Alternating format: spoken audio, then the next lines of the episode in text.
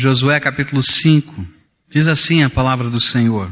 Quando, pois, todos os reis dos amorreus que estavam ao oeste do Jordão e todos os reis dos cananeus que estavam ao lado do mar ouviram que o Senhor tinha secado as águas do Jordão de diante dos filhos de Israel até que passassem, derreteu-se-lhes o coração e não houve mais ânimo neles por causa dos filhos de Israel. Naquele tempo, disse o Senhor a Josué, faze facas de pederneiras e circuncida segunda vez aos filhos de Israel. E então Josué fez facas de pederneira e circuncidou aos filhos de Israel em Gilbeate Aralote.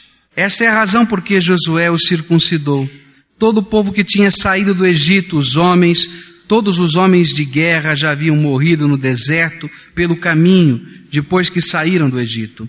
E todos estes que saíram estavam circuncidados, mas nenhum dos que nasceram no deserto pelo caminho, depois de terem saído do Egito, havia sido circuncidado. Pois quarenta anos andaram os filhos de Israel pelo deserto, até se acabar toda a nação, isto é, todos os homens de guerra que saíram do Egito. Isso porque não obedeceram à voz do Senhor, aos quais o Senhor tinha jurado que não lhes havia de deixar ver a terra que com juramento prometera a seus pais nos daria terra que mana leite e mel. Mas em lugar deles levantou seus filhos. A estes Josué circuncidou, porquanto estavam incircuncisos, porque não os haviam circuncidado pelo caminho. E depois que foram todos circuncidados, permaneceram no seu lugar no arraial até que sararam. E disse então o Senhor a Josué, Hoje revolvide sobre vós o opróbrio do Egito, pelo que se chama aquele lugar Gilgal, até o dia de hoje.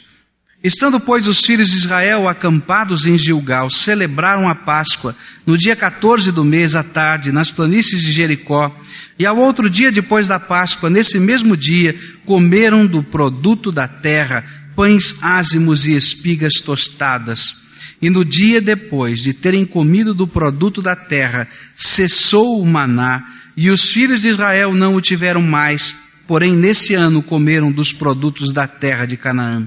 Ora, estando Josué perto de Jericó, levantou os olhos e olhou, e eis que estava em pé diante dele um homem que tinha na mão uma espada nua. E chegou-se Josué a ele e perguntou-lhe: És tu por nós ou pelos nossos adversários?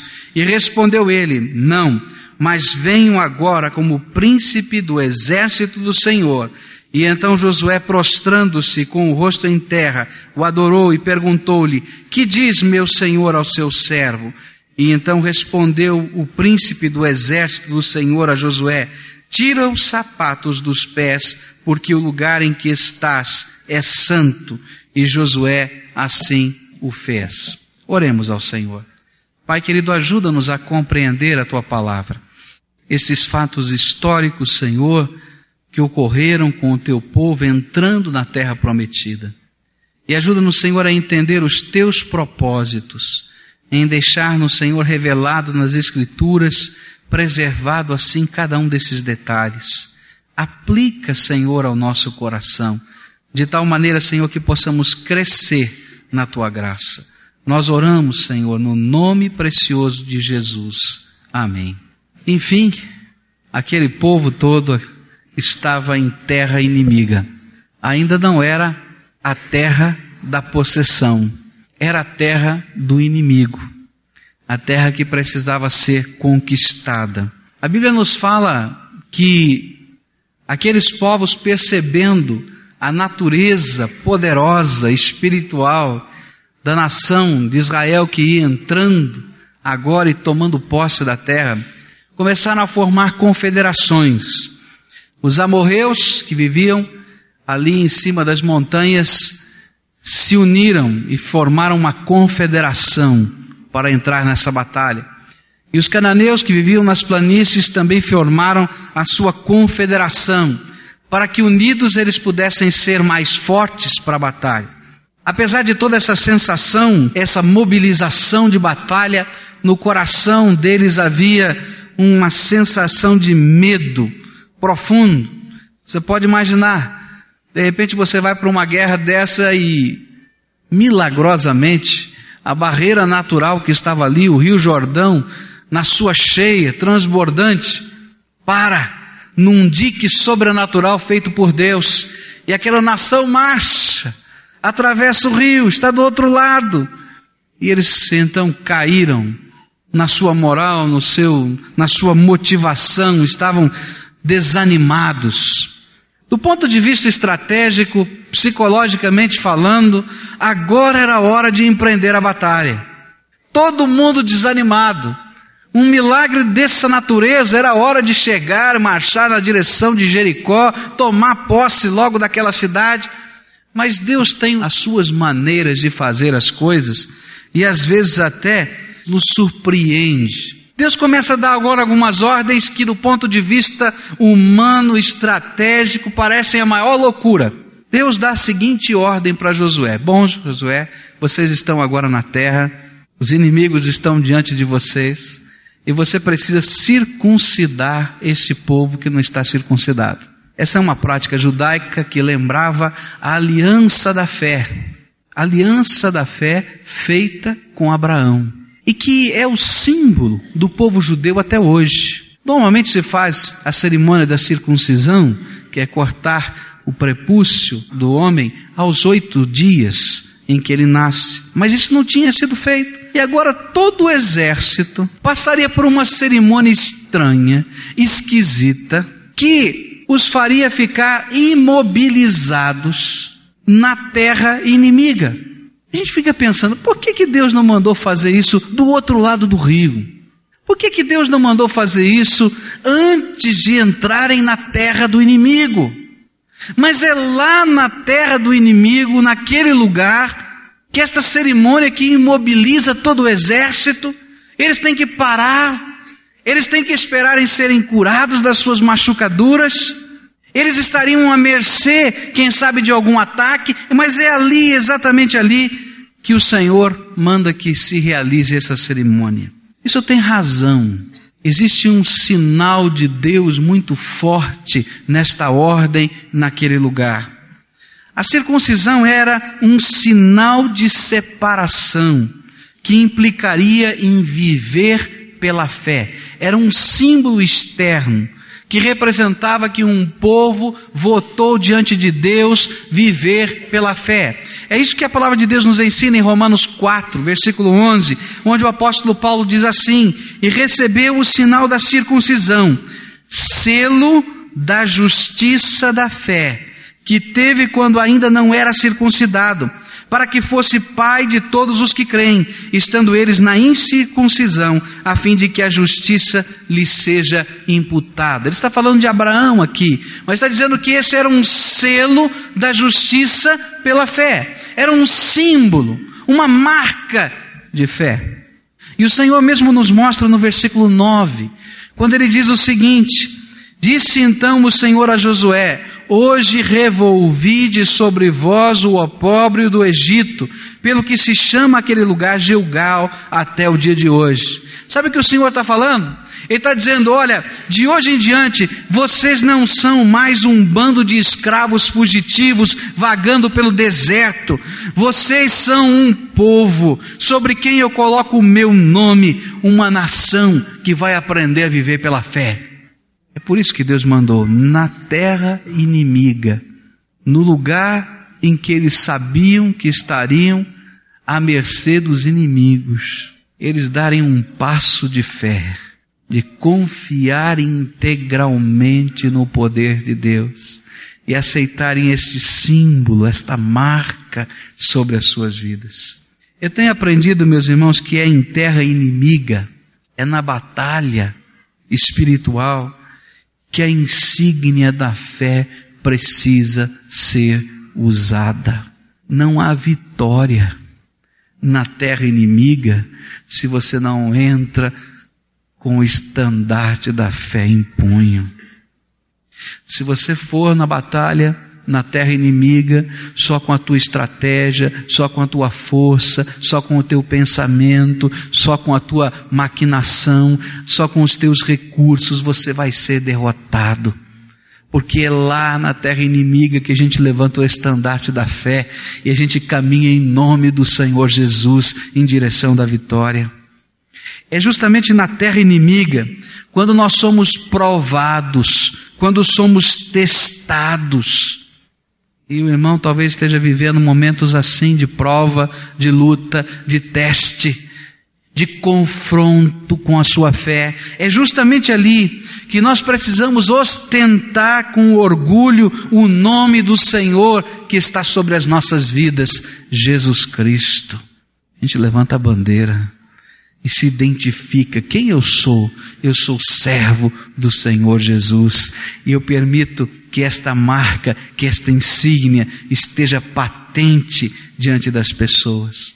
Uma das insígnias da fé que o Senhor Jesus instituiu foi o batismo. Você sabe por que, que Jesus instituiu o batismo como esta insígnia da fé? Porque há um momento na nossa vida que não dá mais para a gente ser apenas simpatizante do reino de Deus. Há um momento que nós precisamos assumir compromissos com esse reino, com o Senhor deste reino e ostentar a insígnia da fé. É aquele momento onde eu entro no campo inimigo, mas identificado quem eu sou, por que sou, de que jeito sou. E o Senhor Jesus então diz: quem crê, seja batizado. Porque Ele quer um povo sobre quem Ele possa colocar o seu nome e que esteja perfeitamente identificado com esse nome, com as suas cores, com as suas marcas, com o seu ensino, com a sua vontade. É por isso que quando somos batizados, nós assumimos integralmente os compromissos da nossa fé publicamente. O batismo era feito normalmente nos rios, e você sabe que naquelas cidades da Palestina os rios eram praticamente um centro de, de encontro do povo, porque a água que a cidade usava era a água do rio. O lugar onde as roupas eram lavadas era na beira do rio. E quando chegavam naquelas cidades pequenas, eram pequenas cidades na sua maioria, 3 mil habitantes, 10 mil no máximo. Todo mundo se conhece. Eu não sei se você já viveu, se você já entrou numa cidade de 3 mil, 10 mil habitantes, você chega, às vezes a gente fazia trabalhos missionários, a gente diz o nome de uma pessoa, você conhece o Zé, eu não sei das quantas? Ah, eu sei sim, ele mora naquela casa ali, todo mundo sabe todas as coisas da cidade. E de repente chegava esse José o Ferreiro, e ele está lá entrando na água para ser batizado, e toda a cidade ficava sabendo que sobre aquela vida havia uma nova insígnia, a insígnia do Senhor Jesus. E os primeiros cristãos foram chamados de cristãos porque eles eram um apelido pejorativo, os cristinhos, os cristos pequenininhos. E eles eram perfeitamente identificados dentro do grupo, porque eles traziam a insígnia da fé. Todo mundo sabia quem era, por que era, como era. E essa era, na verdade, uma grande oportunidade de falar do poder de Deus e do amor do Senhor Jesus. O que Deus estava tentando falar para aquele povo é que eles deixavam de ser um bando no meio do deserto, para ser uma nação, e uma nação que tinha uma marca: viver pela fé. E assim acontece com a nossa vida.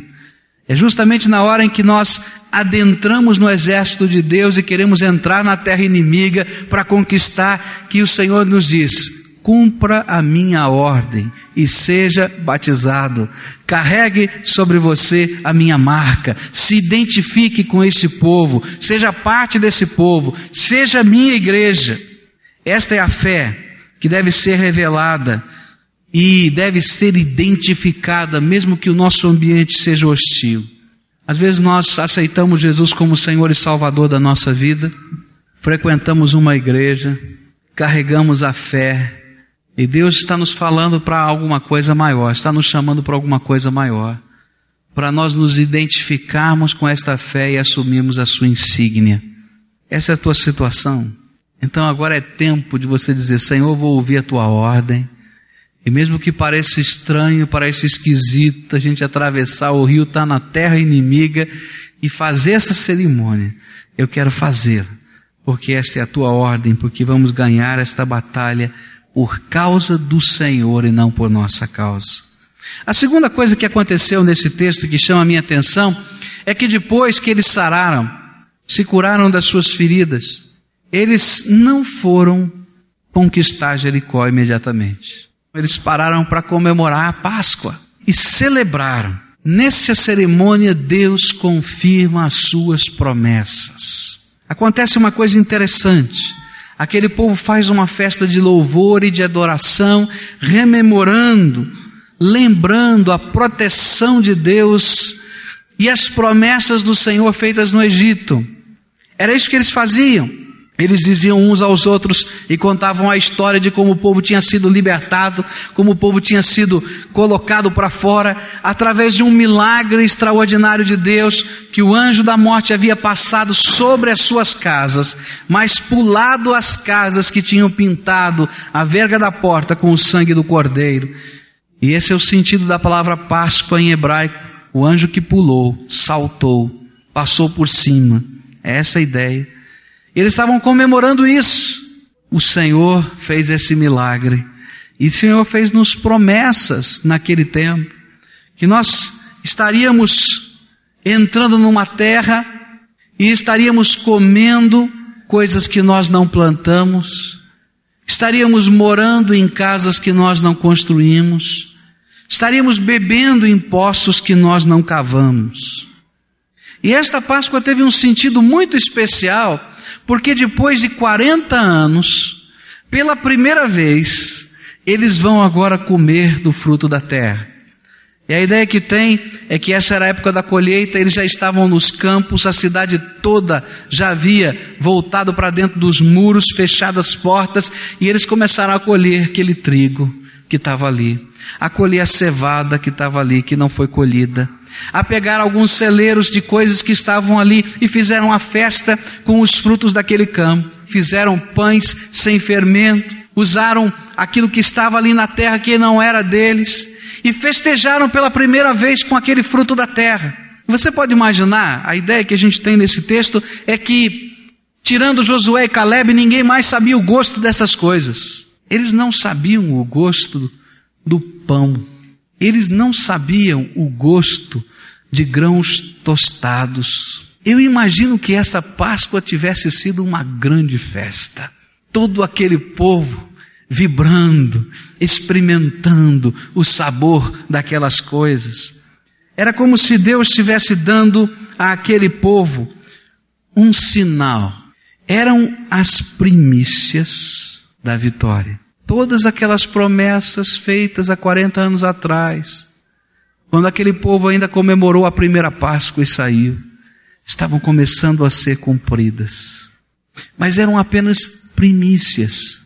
A terra não estava conquistada ainda, mas eles já estavam comendo os primeiros frutos daquela terra. Primícias das promessas de Deus. Agora, aconteceu outra coisa incrível.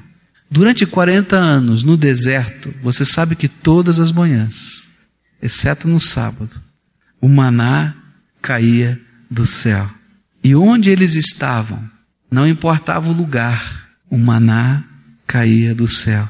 E nas planícies de Jericó, o maná caiu do céu pela última vez, depois que eles comeram as primícias da terra, cessou o maná.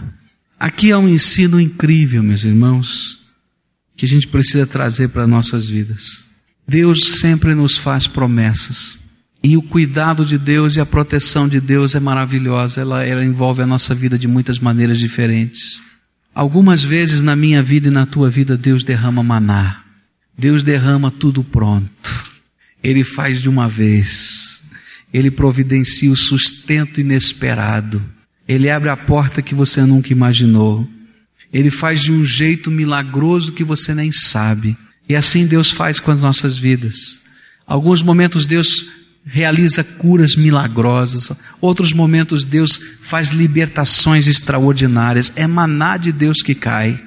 Outros momentos Deus nos dá primícias das suas promessas. Às vezes você está orando por um determinado assunto e Deus ainda não te deu toda a resposta, mas o Senhor te dá um sabor, te dá um gosto de que Ele está ouvindo aquela oração, que Ele está respondendo aquela oração, que Ele está tomando posse daquele problema e Ele coloca diante de você primícias, algumas coisas, um pedacinho começa a vir e você pode saborear aquelas primícias e ser revigorado na fé e dizer: Senhor, estou aguardando toda a promessa. Não é assim? E é justamente no tempo da espera que Deus nos manda as primícias, para a gente saboreá-las e ser fortalecido nelas. Deus faz assim às vezes. Mas há uma coisa que Deus nunca deixará de fazer Deus não isenta os seus filhos da batalha e da conquista.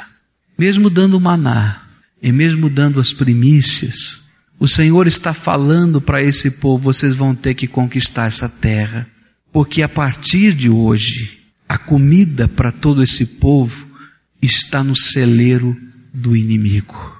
Durante 40 anos eu te dei maná. Hoje você saboreia as primícias.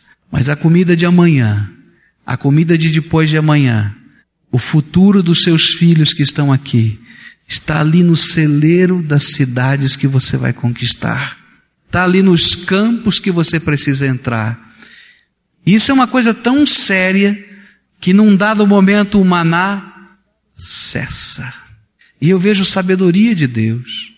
Porque naquele instante em que o maná cessa, ele está dizendo: agora é hora de conquistar o celeiro do inimigo. Eu não sei se, se você consegue entender, mas assim acontece com a nossa vida. Às vezes Deus vai pegando-nos no colo e Ele vai dando uma madeira espiritual todo dia. À medida que você vai crescendo, Ele tira aquela mamadeira, Ele te dá um outro sabor para você experimentar, um sabor que você participa um pouco mais, porque você vai ter que pegar o grão da terra preparar, tostar. Mas chega uma hora que ele diz: agora está ali, trabalha, lavra essa terra, faz o que for preciso e constrói esse seu celeiro. Assim é na nossa vida, meus queridos, espiritual. Deus vai trabalhando. Tem horas que Deus manda maná, tem hora que Deus manda primícias, e tem hora que Deus diz assim: conquista o celeiro do inimigo. E quando eu fico pensando no celeiro do inimigo, eu descubro que Deus não nos permite ficar acomodados, parados, sentados, apenas sonhando e desfrutando com o maravilhoso que Deus vai realizar. Mas Deus diz: Você é parte da maravilha que eu quero fazer. Levanta e segue o caminho e faz a obra. E nesse sentido, a nossa acomodação se torna em grande prejuízo. Muitos de nós, meus irmãos, temos vivido um medo muito grande de confiar nas promessas de Deus. E é por isso que muitos têm vivido escassez e não abundância do poder de Deus nas suas vidas. Às vezes nós ficamos num lugar onde Deus está dizendo: Olha, eu quero derramar a abundância do meu poder. E a gente está quietinho, acomodado, apenas saboreando as migalhas. E Deus então diz: não dá para continuar jogando maná. Você tem que agora levantar-se e invadir o celeiro do inimigo. As primícias, na verdade, sempre serão os desafios de Deus para que olhemos para o celeiro do inimigo que ele quer conquistar. Há alguma coisa que Deus quer fazer através de nós e Ele nos dá o sabor do que vem lá na frente. Mas Ele quer que a gente se levante e entre para essa conquista. Ele diz: o celeiro do inimigo está cheio, entra lá, porque eu já te dei. E a gente tem que ter a coragem de entrar lá com o nome do Senhor Jesus e resgatar as pessoas que Deus quer salvar. E às vezes a gente está profundamente acomodado com o maná e com as primícias.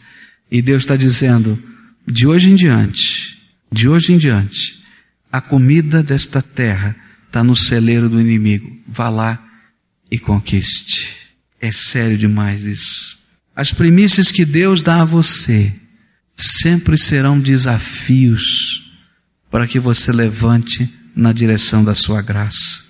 E a última coisa que eu quero deixar com os irmãos é esta cena incrível que aparece no final do capítulo 5 sobre o comandante do exército do Senhor.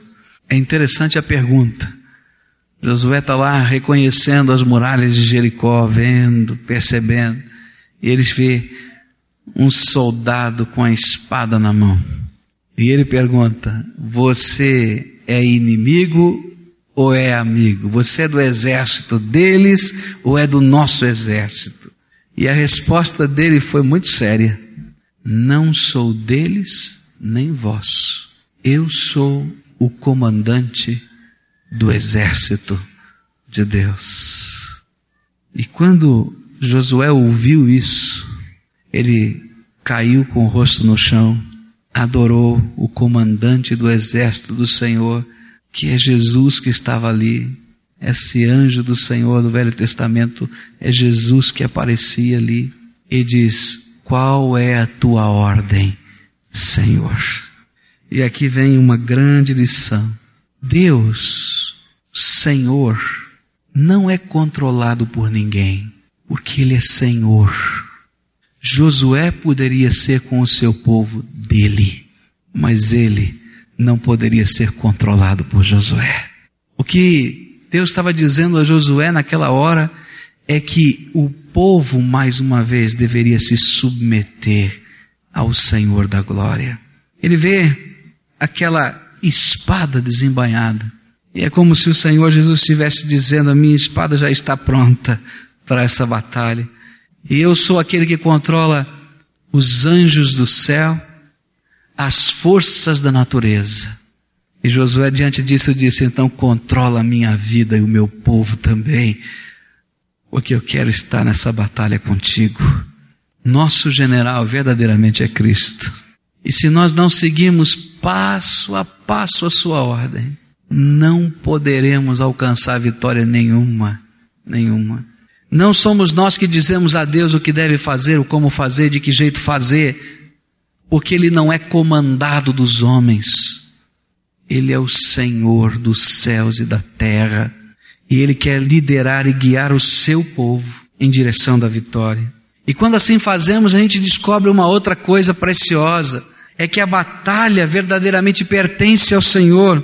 E que o inimigo realmente tem que estar tremendo, porque quando nós cessamos de pôr a nossa confiança na carne, na nossa vida, na nossa estratégia, no nosso dinheiro, o inimigo sempre vai temer, porque ele sabe que diante dele não tem um homem, mas o próprio Deus está lá com a sua espada desembanhada e não há quem possa resisti-lo.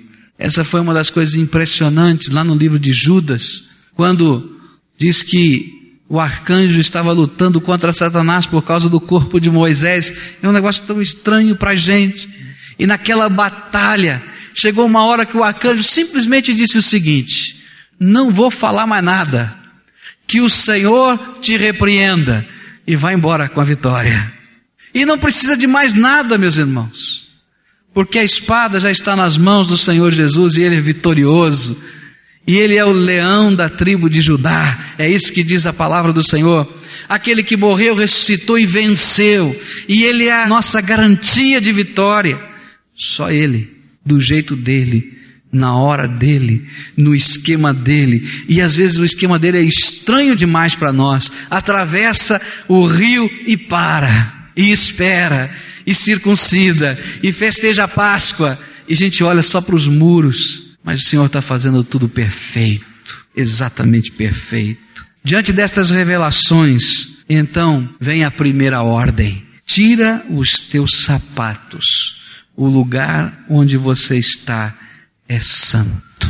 E aí vem o reconhecimento de que a terra que Deus está dando vai sendo santificada pela presença dEle. Que o lugar onde Ele está é sempre santo. Se o Senhor está aqui, então esse lugar é santo. Se a tua vida é cheia do Espírito Santo de Deus, ela tem que ser santa.